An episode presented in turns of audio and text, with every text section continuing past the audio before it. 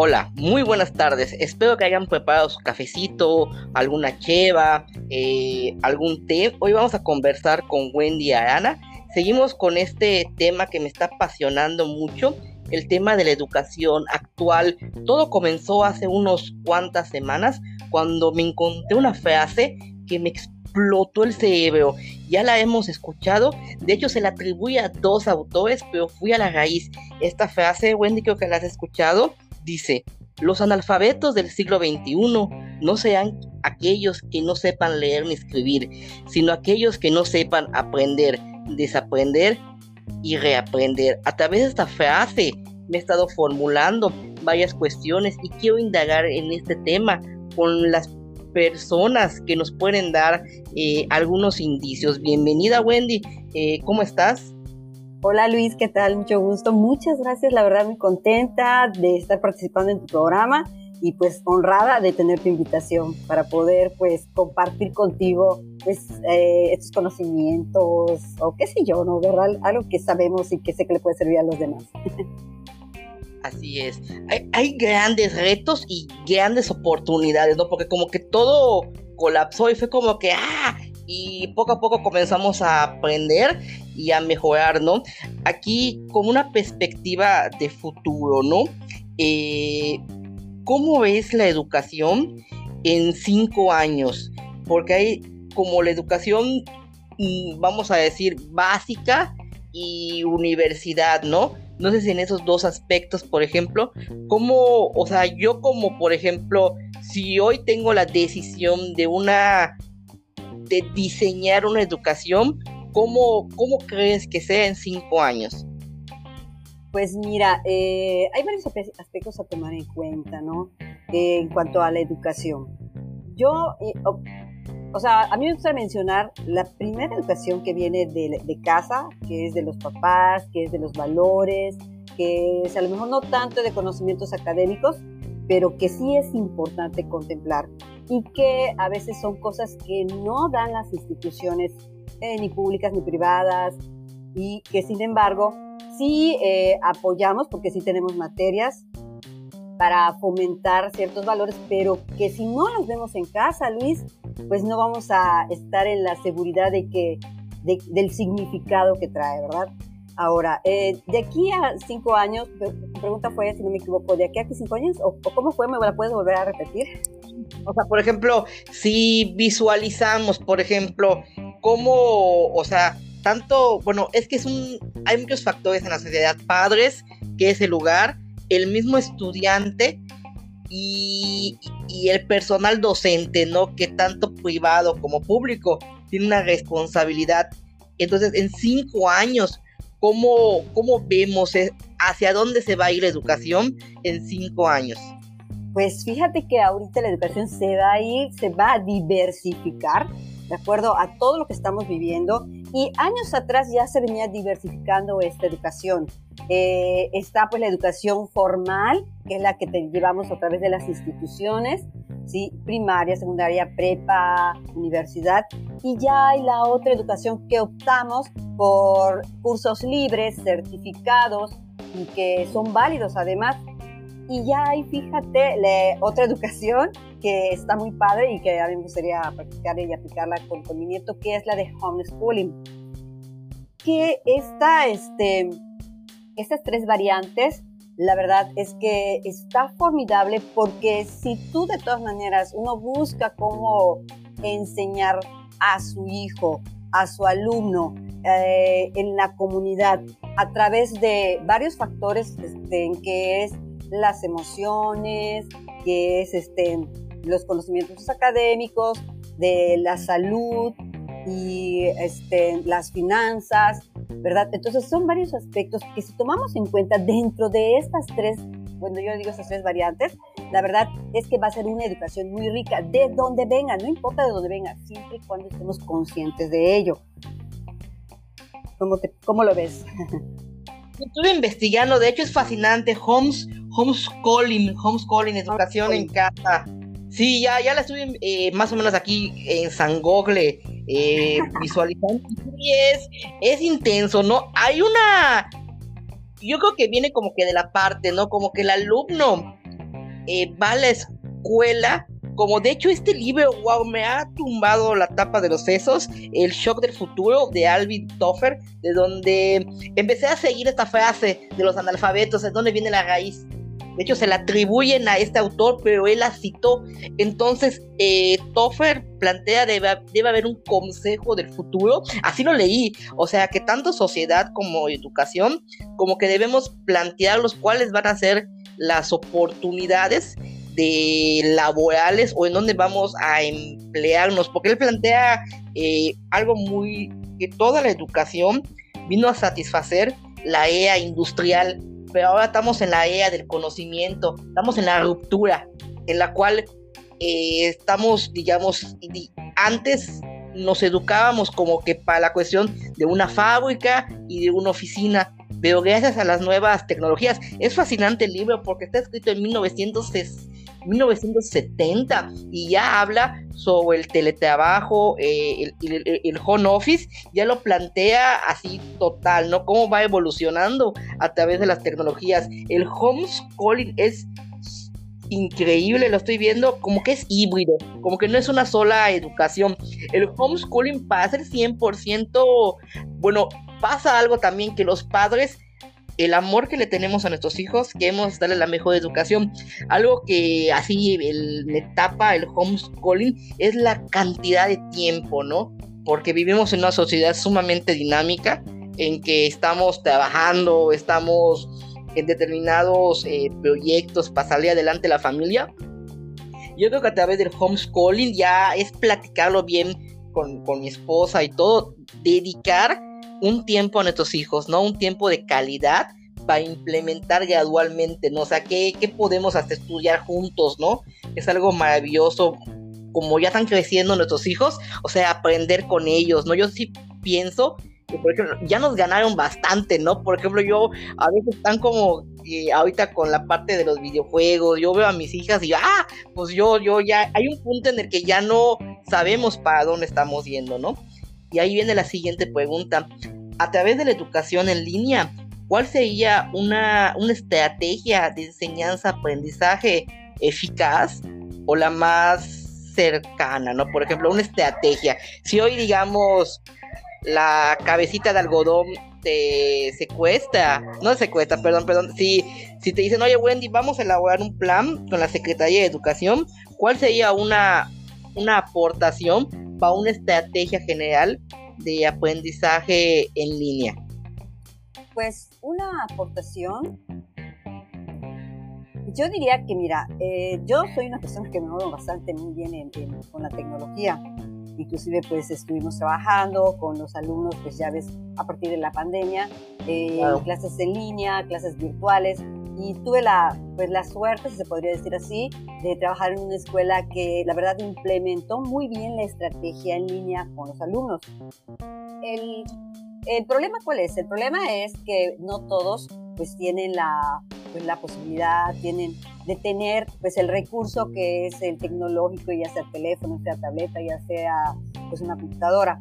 Y eso hace que impide llegar esa educación en línea a todas las personas que en este caso, pues este, por la situación que vivimos de pandémica, ¿no? Pues, eh, pues tuvimos que, ahora sí que trasladarnos, ¿no? A ese, a ese y, o implementar este sistema en línea. La estrategia, pues hasta ahorita no hay una estrategia así que sea una ley. Creo que ninguna estrategia es una ley, Luis sino que por el contrario, como siempre, eh, tanto el sistema educativo pone algunas estrategias y la verdad pues se ponen a prueba por un año, dos años, luego pues con respecto a esa prueba pues se va viendo, se va evaluando, pero en realidad no hay algo que se vea así 100% efectivo. Yo, considero que la educación en línea más efectiva va a ser aquella que esté dirigida a los intereses del estudiante. Si el estudiante sabe qué desea estudiar, qué desea aprender, eh, puedo asegurar que es más, hay ahorita, y te puedo asegurar que hay un montón de, herramientas para poder aprender de todo y lo que sea. Yo a mis alumnos les digo, la escuela es nada más una parte de lo que nosotros podemos aprender, pero después de la escuela, fuera de la escuela, hay muchas cosas que podemos aprender y que los alumnos aprenden a través de videos, a través de este, del TikTok, a, a través de todas las redes sociales, vaya. Y entonces, ¿qué, ¿qué, deberíamos tal vez para que una educación sea efectiva? Si a, las, claro que sería muy difícil, eso es, eh, ¿cómo se dice cuando es algo que estás pensando en algo que eh, no épico, es que, que podría ser... Utópico. Ándale, utópico, esa palabra, utópico, ¿verdad? Que, pero tal vez este, si de aquí a que lo viéramos realidad, que sí podría ser realidad, pero es llevarlo a la práctica. Si a los alumnos, ¿qué les atrae ahorita a todas las personas? Sobre todo a los chicos que están en primaria, secundaria y prepa, que sí, las redes sociales, el TikTok. Entonces, si pudiéramos implementar eso para que el alumno transmitirle conocimientos, sobre todo valores, sobre todo de salud, sobre todo de acuerdo a él, que sean intereses, ah, desde ahí estamos educando. Desde ahí estamos educando. Entonces, si nosotros eh, utilizáramos también esas estrategias para transmitirle al muchacho algo que le gusta, que le interesa, te puedo asegurar que ese es un aprendizaje efectivo.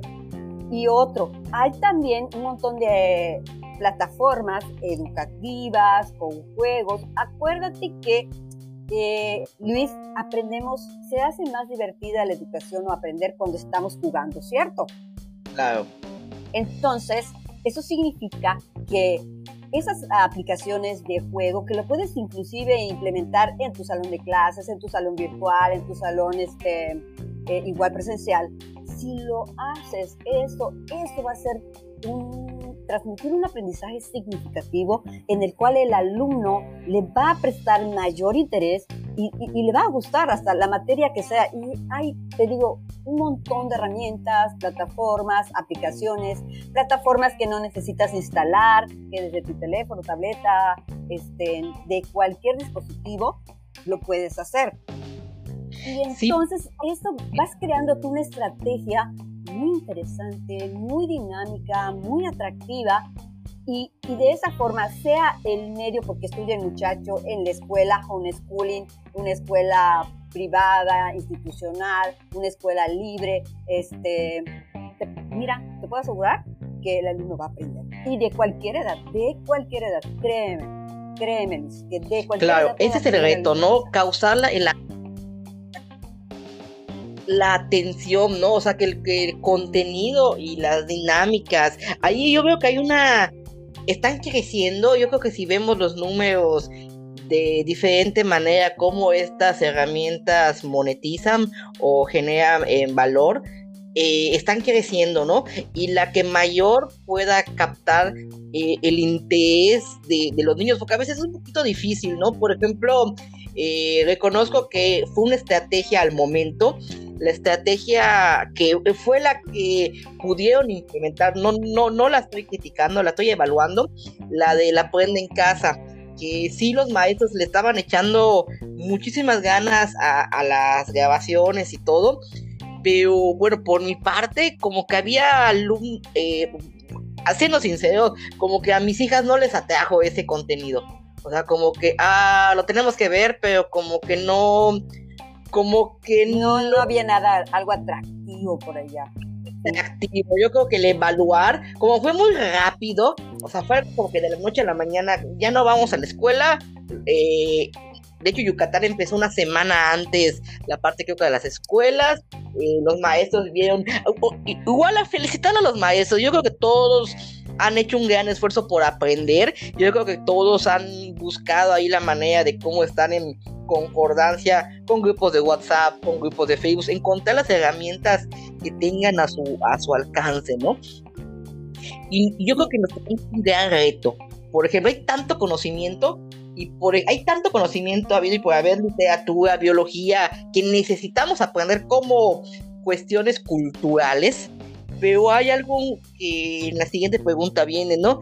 Ante los retos del futuro, ¿qué debemos aprender? O sea, ¿cuál sería Así pues, hay que filtrar, como hay tanto contenido, como que no, no que filtremos o que unos contenidos no sean valiosos, no, no, no. Eh, este Seth Godin dice que si lo puedes encontrar en Google, no tienes que aprenderlo. O sea, es muy duro. Es un autor muy, muy tajante en la cuestión de la, de, de, enseñanza, pero sí me gustaría saber, entonces, ¿qué debemos de aprender? O sea, ¿cuáles serían las herramientas? Sí, sí. Mira, eh, tanto el qué debemos aprender, bueno, este, lo que la, lo que la currícula académica nos propone, ¿verdad? Según por los estudios de, de desarrollo de, de, crecimiento de Piaget y de varios, ¿verdad? Varios autores, ¿sí? Las cuestiones académicas básicas, ¿sí? Están, eh, bueno, supone que están en la escuela, pero, pero ahora, sí, son en realidad básicas. Español y matemáticas puedo decir que sí, aunque para mí yo considero que en cuanto a matemáticas hay contenidos que a lo mejor, la verdad siento, yo como maestra de matemáticas, yo soy una maestra de matemáticas, siento que le estamos transmitiendo a algunos cosas que la verdad, no ve la practicidad en su momento.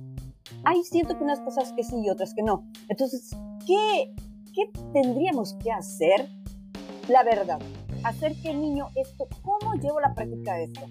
Yo le comentaba a mis alumnos eh, en estos días, no, no, perdón, no a mis alumnos, en una reunión de maestros le decía, eh, mira, es que si nosotros le hablamos tanta teoría, teoría, porque las, hasta las matemáticas que son prácticas son también teóricas, porque de alguna otra forma lo están llevando a la práctica en lápiz de papel, ¿sí? Y ahorita, eh, con eso de la parte digital, y a lo mejor imitando, porque a lo mejor lo están haciendo todo en la computadora, ni siquiera tanto en lápiz y papel porque lo entregan de manera digital. Sin embargo, eh, en cuanto a matemáticas, ¿cómo sería que un niño lo vea en la práctica? Simple. Si mandamos a los niños con una listita de compras y te doy tanta cantidad de dinero, ¿sí? Y a ver, con esto yo necesito que me traigas que si huevo, leche, spam y azúcar, ¿no? Por ejemplo, y te doy esto. Hay, pues tú pones al niño en un dilema porque, ay, a ver, será, y si no me da, y si me da. Cuando vaya a la tienda, él va a ver que si los costos le dan, si no le dan. No sé, tú tienes que ver con, con esto, tráeme esto.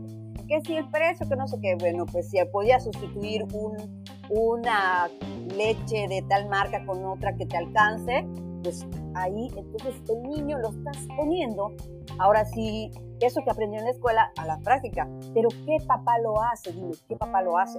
Entonces, yo considero que los conocimientos ni, no están mal y tampoco están bien, siempre y cuando donde está viendo el alumno ¿sí? que está llevando sus conocimientos, la verdad, en su práctica, en su día a día. Todos decimos en nuestros eh, propósitos de aprendizaje, ¿sí?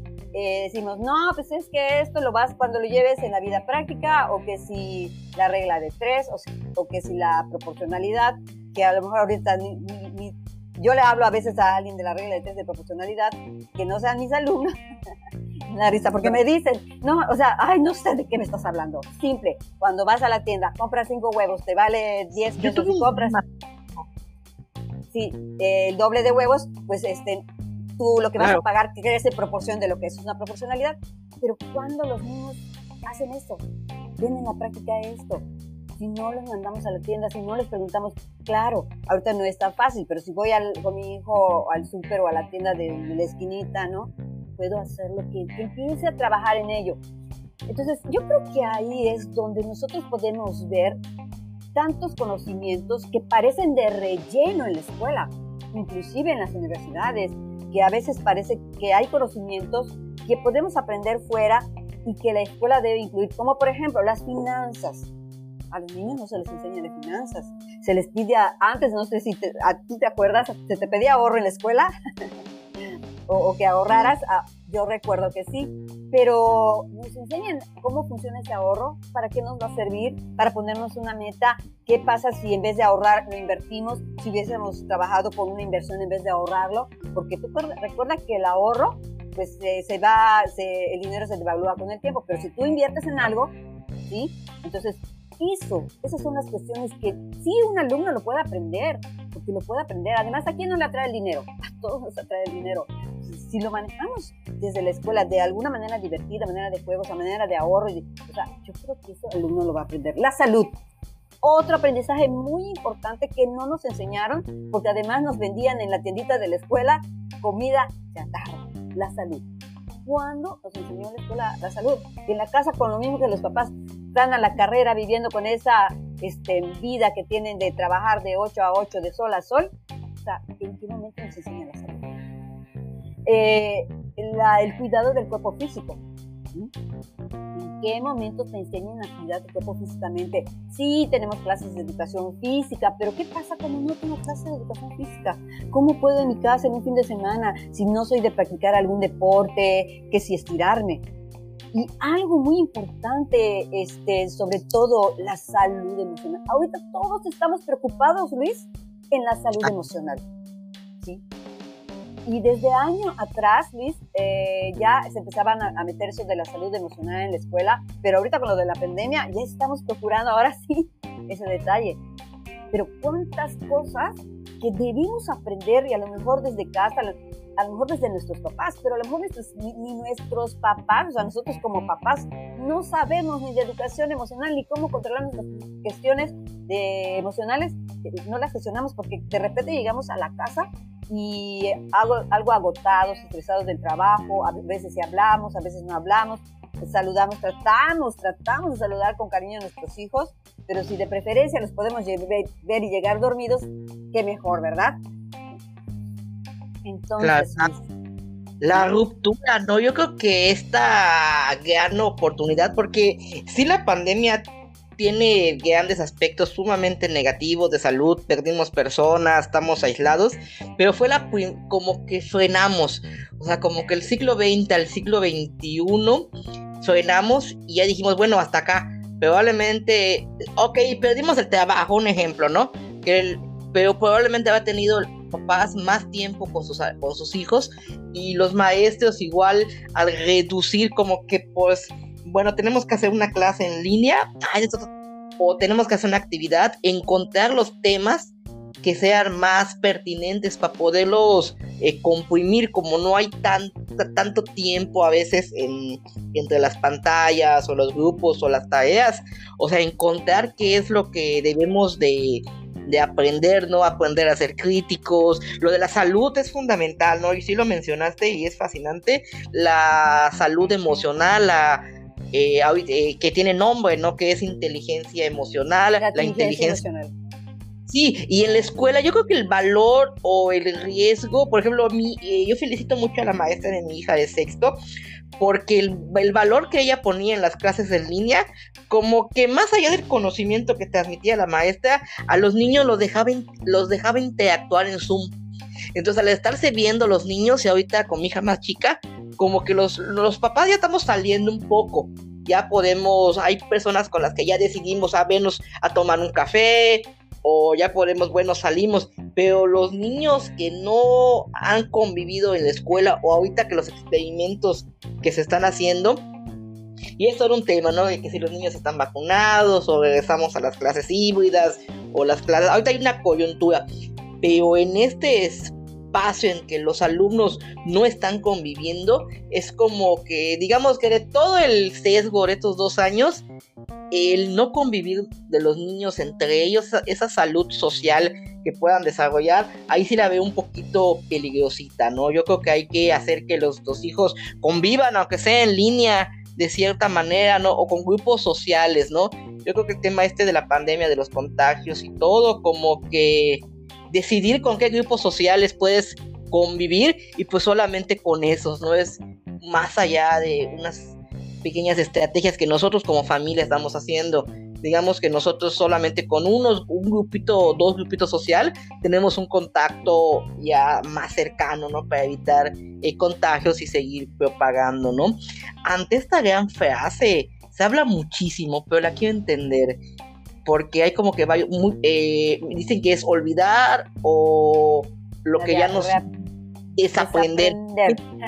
Sí, mira, mira, eh, perdón, no sé si vas a seguir hablando, pero ya. Excelente, desaprender. Sí, mira, desaprender. Desaprender es como que soltar aquellos hábitos, que ya no nos funcionan, ¿sí? Eh, si estabas tú acostumbrado, por ejemplo, a tu escuelita, a la de pues que la, la, maestra tradicional que escribe y explica y escribe y llena el pizarrón, como no sé si has visto ese meme donde aparece la maestra este, eh, explicando y un chico ve, o sea, eh, eso está en chino, ¿no? O sea, lo ve en chino porque no lo entiende. Y, si éramos de esos maestros tradicionales, bueno, yo, yo, me consideraba así, pero bueno, de esos maestros tradicionales que están y explique, explique, termina la explicación y, y luego eh, ejercicios. Entonces, porque sí llegó a ser un hábito, Luis, sí llegó a ser un hábito en el que te parabas a chalala, chalala, chalala, chalala, chalala, no interactuabas hasta de último, o, o quien levantaba la mano. Entonces, entonces, esos hábitos, si eras de esos hábitos, ya, ya, no, ya no te va a Olvídalo, olvídalo, ya no te va a funcionar. A nadie nos va a funcionar este hábito. ¿sí? Entonces, ¿qué tenemos que hacer? Pues soltar eso. Es, ya, eh, ha sido una costumbre, ha sido un hábito. Entonces, quitarnos eso de, de nosotros mismos, de tu ser, como quieres llamarle, de tu mentalidad, porque, funcionar. Si estabas acostumbrado a, este, por decir, a aquellos hábitos, a lo mejor alimenticios, eh, de, no sé, de tomar el refresco, no sé, son cosas que a lo mejor sí te van a seguir funcionando, pero date cuenta que con la pandemia necesitas tomar mejores cosas, este, nutrirte de cosas, y si vas a acompañar el, el almuerzo con una cena, ¿sí? Entonces, esos hábitos que ya no nos van a funcionar, que además, como tú dices, hubo una ruptura por la situación y por todo, entonces tienes que ahora sí olvidarlos, soltarlos y empezar a generar nuevos hábitos. Eso es desaprender. Eso es desaprender. Hay un hay una gran oportunidad. Yo creo que viene también la parte de gobierno, la parte de legalizar. No, no, no, no, legalizar, por ejemplo, ¿no? Yo veo, por ejemplo, una educación futurista así en la cuestión de los maestros, ¿no? El maestro como tal eh, tiene una, eh, una, función totalmente eh, de, de, compartir conocimiento y atraer a los alumnos. Yo veo al maestro que puede, las instituciones tienen que ser flexibles con los maestros para que puedan desarrollar un estilo de vida. ¿Cómo lo veo así? Imagínate que ahorita mi nuestros maestros de ciencias naturales es un geólogo que viaja por el mundo, estuvo en Sudáfrica, está en Alaska, va directamente a tomar temperatura de los o sea, pero que ese maestro pueda generarse sus ingresos a través de la tecnología, a través de clases en línea, pero que las instituciones me puedan avalar que, por ejemplo, no, geología uno, no sé, o biología 2, que es un, yo imagino hacia un maestro zoólogo que está en África o, que realmente vive realmente esta emoción de la biología y con él podemos certificarnos en la prepa. Entonces, como papás, yo imagino así, que podamos comprar su curso en línea y que cuando mi hijo pase ese examen, esa certificación me la pueda avalar la, la, la, CEP o la CADE o la CUEPA tal. O sea, o sea que hay una oportunidad para que los que aman enseñar, yo creo que esta ruptura va así. Los que aman enseñar, hay una oportunidad de crecimiento impresionante para su calidad de vida. A través de la tecnología puedan educar en cualquier parte del mundo y a la vez va a confrontar a los que no quieren educar, a los que querían escribir en la pizarra que copian, a los que tenían su libretita con el cuestionario de 50 años. Yo creo que aquí viene en la de que, guay, qué maestros, o sea, no es por ser duro, no es ninguna crítica, al contrario, es una evaluación interna, yo pienso, que cuántos maestros pueden desarrollar un estilo de vida. Probablemente hay maestros que están encerrados y ven que pueden crear un estilo de vida totalmente innovador, pero la cuestión es, yo pienso totalmente eso y eso lo quiero platicar con personas políticas y todo, cómo la, la SEP puede evaluar al maestro, creo que hay una certificación para que el maestro pueda ser lo que le apasiona, investigar, no sé, los microbios acá y todo, pero cumple con sus clases en línea o tiene su curso, pero cuando termina ese curso ya me sirve. O por ejemplo, un verdadero escritor, un escritor o un redactor de una revista y él da la clase de español.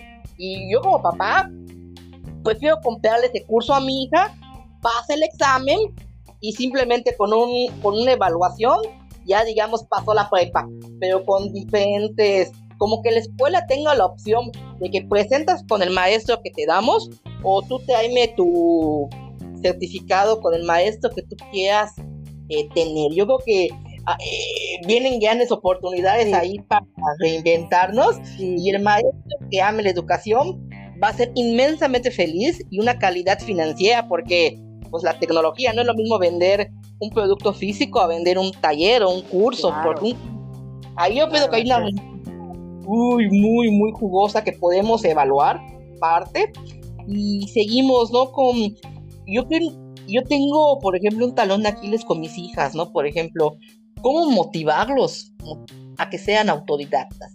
Yo creo que esa pregunta, ¿cómo inspirar a nuestros hijos a ser autodidactas? Mira, eh, antes que nada quiero este, pues, eh, regresar a lo que tú habías mencionado, de los maestros, de desgraciadamente, bueno, no sé si es desgraciadamente o desgraciadamente, pero eh, no, la, la, la SER, la Secretaría de Educación Pública, sí tiene lo que es ahorita como que certificaciones en lo que es el INSEN, es ese nuevo sistema que tú puedes estudiar hasta para coach, hasta para eh, cualquier habilidad que tú quisieras tener, ¿sí? ya hay, por decir, tú entras y te puedes certificar.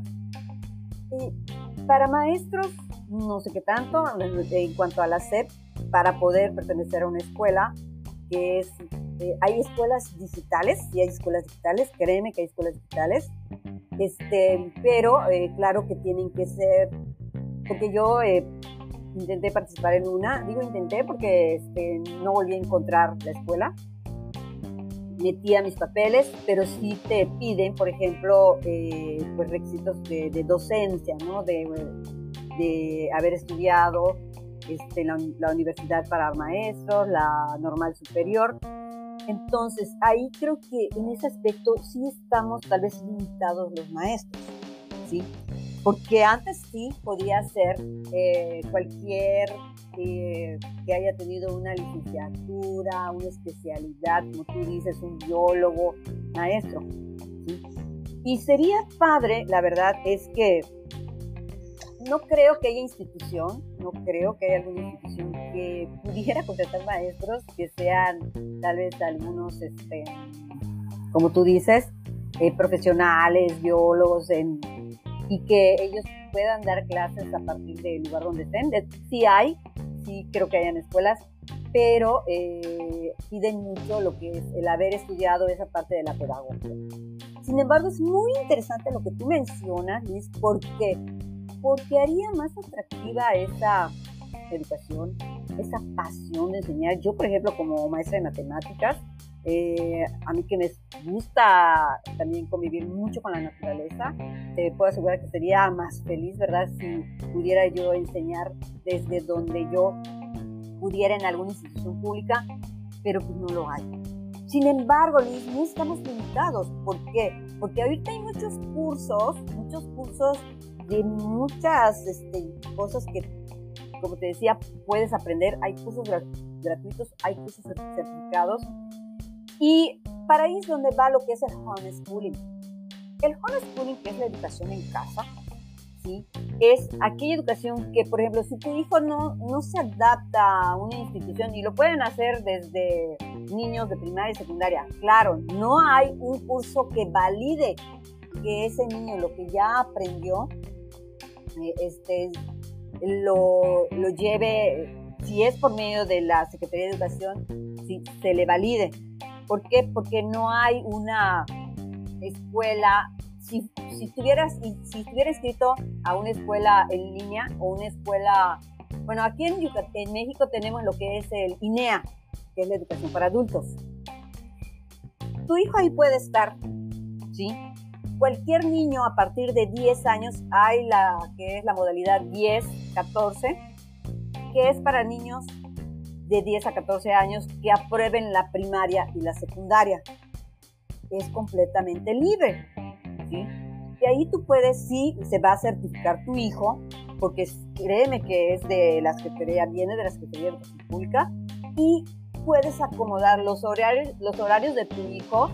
Claro, los primeros años no va a tener esa certificación, pero si va a aprender algo a tu hijo que le gusta. Mira, yo tengo una amiga que es maestra de ballet de mis hijas, y este, claro, mis hijas ya están grandes, la maestra ya pues, sigue dando ballet, este, está joven todavía porque empezó muy joven. Sus hijos de 5, 6, 7 y 8 años tienen la educación en homeschooling. Ellos estudian mucho lo que son las mariposas, entre lo que es español, matemática, lo llevan de manera libre. Precisamente eh, los niños se salieron de la escuela mucho antes de que estaba en la pandemia. ¿sí? Eh, estaban en el homeschooling y ellos se enfocaron mucho a, las mariposas. Entonces vio ella que a los niños les gustaban las mariposas y se, pudieron, se pusieron a estudiar las mariposas. Inclusive dieron conferencias los niños de mariposas. Qué bien, qué bien. Entonces, ¿qué quiere decir? Que la educación, cualquiera de donde venga, Luis, si está de acuerdo a los intereses, a los valores, ¿sí? En este caso, la, pues la, mi amiga, la maestra, era la, la, responsable, ¿sí? Y al final de cuentas, los primeros responsables de la educación de nuestros hijos somos los padres de familia. Es fácil poner a, es fácil ponerlos en la escuela y responsabilidad, responsabilizar a, a, las instituciones y a los maestros de educación. Sin embargo, no nos escapamos de ello.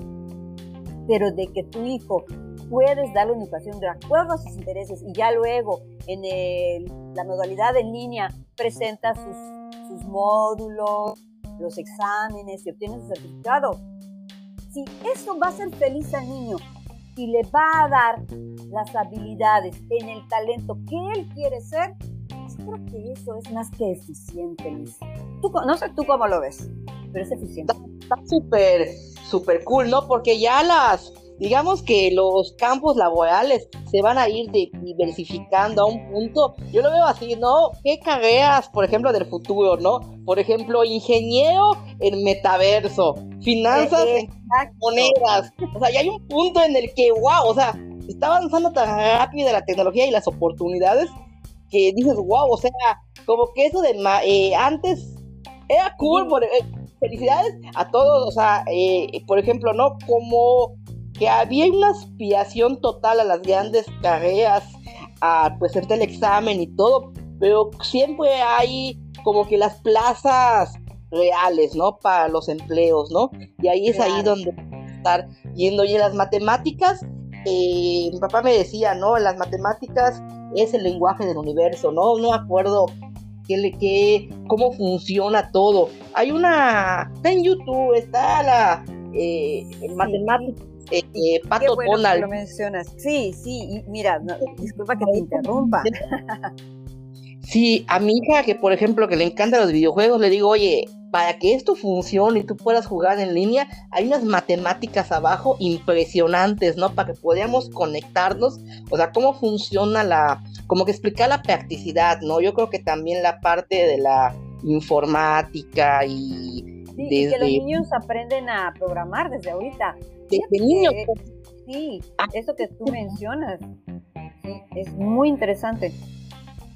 Cómo, cómo, exacto, o sea, ver las matemáticas como, como práctico, ¿no? Porque puedes crear tus videojuegos, conectarte con más niños y ir creando robots y todo, todo eso viene eh, muy, muy, muy padre, ¿no? Yo creo que aquí es como que los padres, ¿no? O sea, nosotros, por ejemplo, yo creo que que el niño se emocione con esto de la programación o los videojuegos, pero si los papás de plano se lo cortan, es como que la... Yo escuché a varios que, no, pues que ella yo ser artista o de ballet o algo, y no, mi papá dijo que yo estudie, ¿no? Es casi lo mismo, ¿no? O sea, que llegue el niño y no, pues yo quiero dedicarme a los videojuegos, papá, ¿qué? Eso no hay dinero.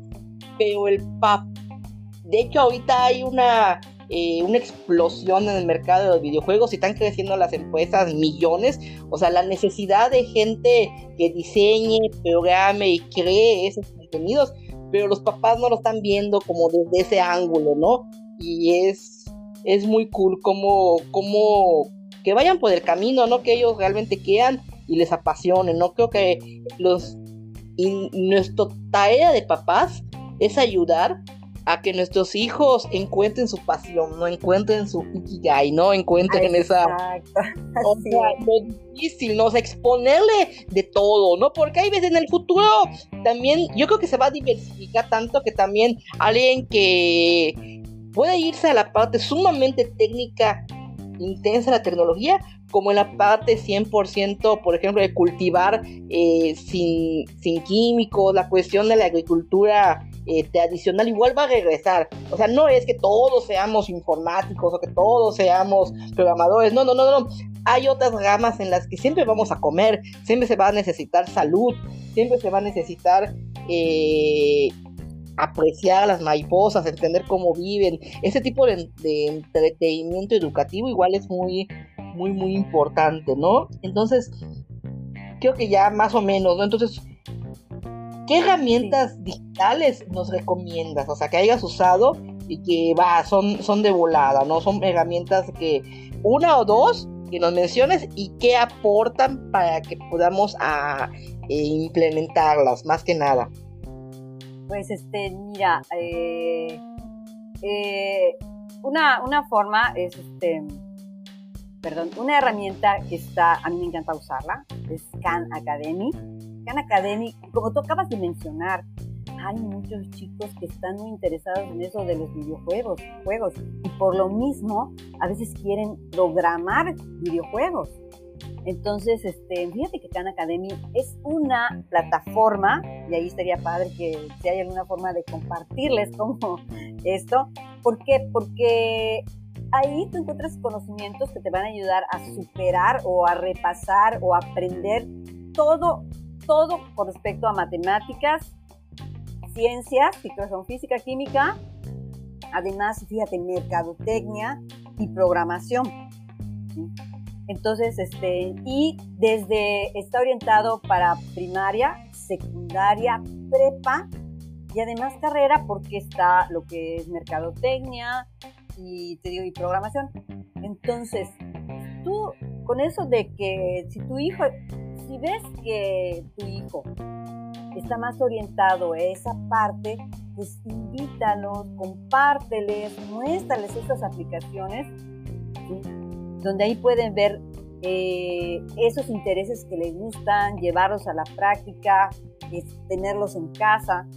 Y a lo mejor ahí va encontrando su pasión, lo que le gusta, su ikigai, Porque también tienen, tenemos que dejarlo ser como tú dices, cantante, ay, sí, pero tienes que estudiar una carrera, ¿no? Eh, bailarina, mis hijas pues son bailarinas. este, no, sí, pero pues este, en eso no te va a dar mucho dinero. O sea, o sea, si nosotros ya de un principio, como tú dices, cortamos al niño aquello que es su pasión, entonces no le estamos dando esa inspiración que tú me preguntabas. ¿sí? ¿Cómo fomentar la inspiración? Pues tú, conociendo a tu hijo, qué quiere, sus aspiraciones, qué le gusta, dónde ves su talento, invítalo, aquí hay clases. Y ahorita te digo, eh, otra es Kahoot. Ah, ya. estoy googleando, estoy googleando esta Khan Academy y está fascinante porque te puedes registrar como maestro, como alumno. Como alumno. Allá me registro. Sí, inclusive yo de ahí saco ejercicios para mis alumnos y les digo, a ver, jóvenes, vamos a repasar en Khan Academy eh, y se las voy dando porque le vas asignando esas tareas. Entonces, como maestros tenemos un montón de herramientas para ir impulsando ese interés en los alumnos a manera de juego, están aprendiendo, están repasando y Khan Academy tiene mucho, mucho, mucho, la verdad. Otra es, como la decía, explorando, ¿no? El Kahoot, Kahoot es otra herramienta que esa manera de, ahí es como preguntas y respuestas y hay de todo. Este, igual les sirve para repasar, tú como maestro registras a tus alumnos y tus alumnos ahí van respondiendo, sale la calificación a manera de juego, a manera de competencia, a manera de, la verdad, muy divertido. ¿sí? Y hay muchos más, ¿no? Hombre, es que hay un montón que la verdad, y en cuanto a intereses de los alumnos también, eh, pues, de programación, hay, pues ahí hay, hay plataformas que son como Creana, que ya son como un poquito más de cursos. Hay cursos gratuitos y hay cursos este, pagados, ¿no? Pero el alumno las puede explorar, tú como papá las puedes explorar, tú como maestro o el maestro lo puede explorar. Y, mira, si tú aplicas estas estrategias, tienes la oportunidad de aplicarlas en tu salón virtual o en el presencial que ya casi es híbrido, pues maravilloso, maravilloso, la verdad. Vas a tener un alumno, pues, atraído, enamorado de tu materia, eh, sus emociones van a cambiar porque la experiencia va a ser diferente, ¿verdad? Y claro, eso va a ayudar a que el alumno aprenda, es más, tú me decías un alumno crítico, ¿cómo generar un alumno crítico? A raíz de que él también aprenda a gestionar sus emociones, porque si no tenemos las, las emociones este, que fluyan, equilibradas, en balance, va a ser muy difícil que tengamos un buen criterio respecto a cualquier cosa, Luis muy bonita esa de Khan Academy, ya estoy aquí, y todo, la, la, sí la voy explorando. Sí, es claro, creo que cuando no estábamos preparados, y creo que eh, eh, por conocerte, digamos que estabas preparada para el cambio, ¿no? Como que viene algo muy, a mí, digamos que en estos dos años, porque vengo, digamos, de un background diferente, ¿no? Como, y hasta ahorita, digamos, gracias a la pandemia, ya empecé a transformarme digitalmente poco a poco. Hay algo que igual he platicado con muchos, ¿no? Como que hay personas que ven lo nuevo y, y pues, ¿no? Es interesante, le picoteamos y todo, ¿no? Y hay personas, igual implica mucho a veces la plataforma, ¿no? Porque si vas a hacer un registro a tu credencial, ah, hay plataformas que están muy mal hechas. Entonces, cuando tenemos un problema con la tecnología, no es que nosotros nos sentimos como que esa frustración cuando no puedes entrar porque no entra tu correo y empieza eso. Muchas veces las malas plataformas nos, nos hacen eh, perder eh, esa, ese dinamismo tecnológico, ¿no? Pero en esta en estos tiempos, pues fue como que de un día para otro. Lo que pasó, como venimos, ¿no? Viene la institución que es, eh, o la CEP, o la institución, y dice, no, pues los maestros den clase de esta manera, o con la plataforma que ellos montaron, ¿no? Con gran esfuerzo. Pero mayormente todo se concentró como que en Zoom, como que todos den la clase en Zoom, en videollamadas, y a veces es como un poquito desgastante, como que es más el lío en que, ah, te mando el link, o que no sé qué, o que en 30 minutos termina, que la oportunidad de aprender, como que el abanico de, de, herramientas es como que la exploración. Yo creo que en esta, ojalá que nos estén eh, eh, escuchando maestros y papás. Yo de todas maneras voy a poner los links en la descripción del podcast. En la descripción voy a poner todos los enlaces de estas eh, plataformas más o menos aunado a las estrategias habidas si puede haber. Por último, Wendy, ¿algún comentario más sobre los retos y oportunidades de la educación? Pues sí, la verdad sí, un comentario que hay muchos retos, muchos retos, pero yo creo que los hemos ido superando. Los maestros, la verdad, admiro a mis compañeros maestros que nos, hay muchos que no son nada tecnológicos, Luis, pero créeme que se han esforzado, ¿sí? Y hemos tratado de sacar a los a los alumnos adelante. Entonces, han cumplido, la verdad, un gran reto. Creo que lo seguirán cumpliendo porque están, eh, al menos mis compañeros que están bien, bien comprometidos con la educación, con su carrera, con su vocación. Créeme, créeme que, que a pesar de, de las limitaciones, sí vamos a lograr grandes cosas. Y, este, y otro es que las oportunidades son grandes. ¿Por qué? Porque esta es una oportunidad que ya tuvimos para aprender más cosas y que vamos a seguir aprendiendo más. Así que hay más oportunidades. Hay más oportunidades y para todos, para nuestros alumnos, para los papás, para los maestros, para todos. Para todos.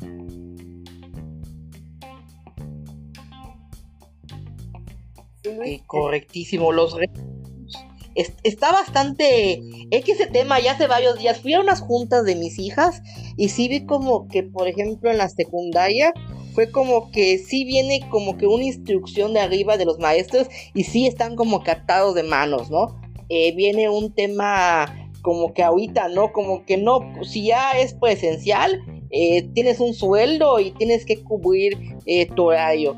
Pero el maestro, o sea, viene todo, o sea, creo que vamos a tardar, ya pasaron dos años y ahorita que con nuevas cepas y que esto, ojalá que no incremente, ojalá que ya podamos salir adelante ya en unos años, ¿no? Pero son dos años y se está alargando y se puede alargar más. Entonces yo creo que va a haber la flexibilidad de la institución de apoyar a sus maestros, o sea, no obligarlos, a veces como que los obligan, ¿no? Como que, ah, tienes que ir a la escuela, ¿no? Y si no se presenta, como que la cuestión del trabajo, ¿no? Como que es, y esa parte donde la transformación digital viene importante, ¿no? Porque que tú, tú hagas tu trabajo, lo puedes entregar a la hora que quieras en cualquier parte del mundo, pero como que la parte de que tienes que cumplir un horario, como que si cumples un horario, estás cumpliendo, pero no es una fábrica que por la cantidad de esfuerzo que pongas tienes mayor producción.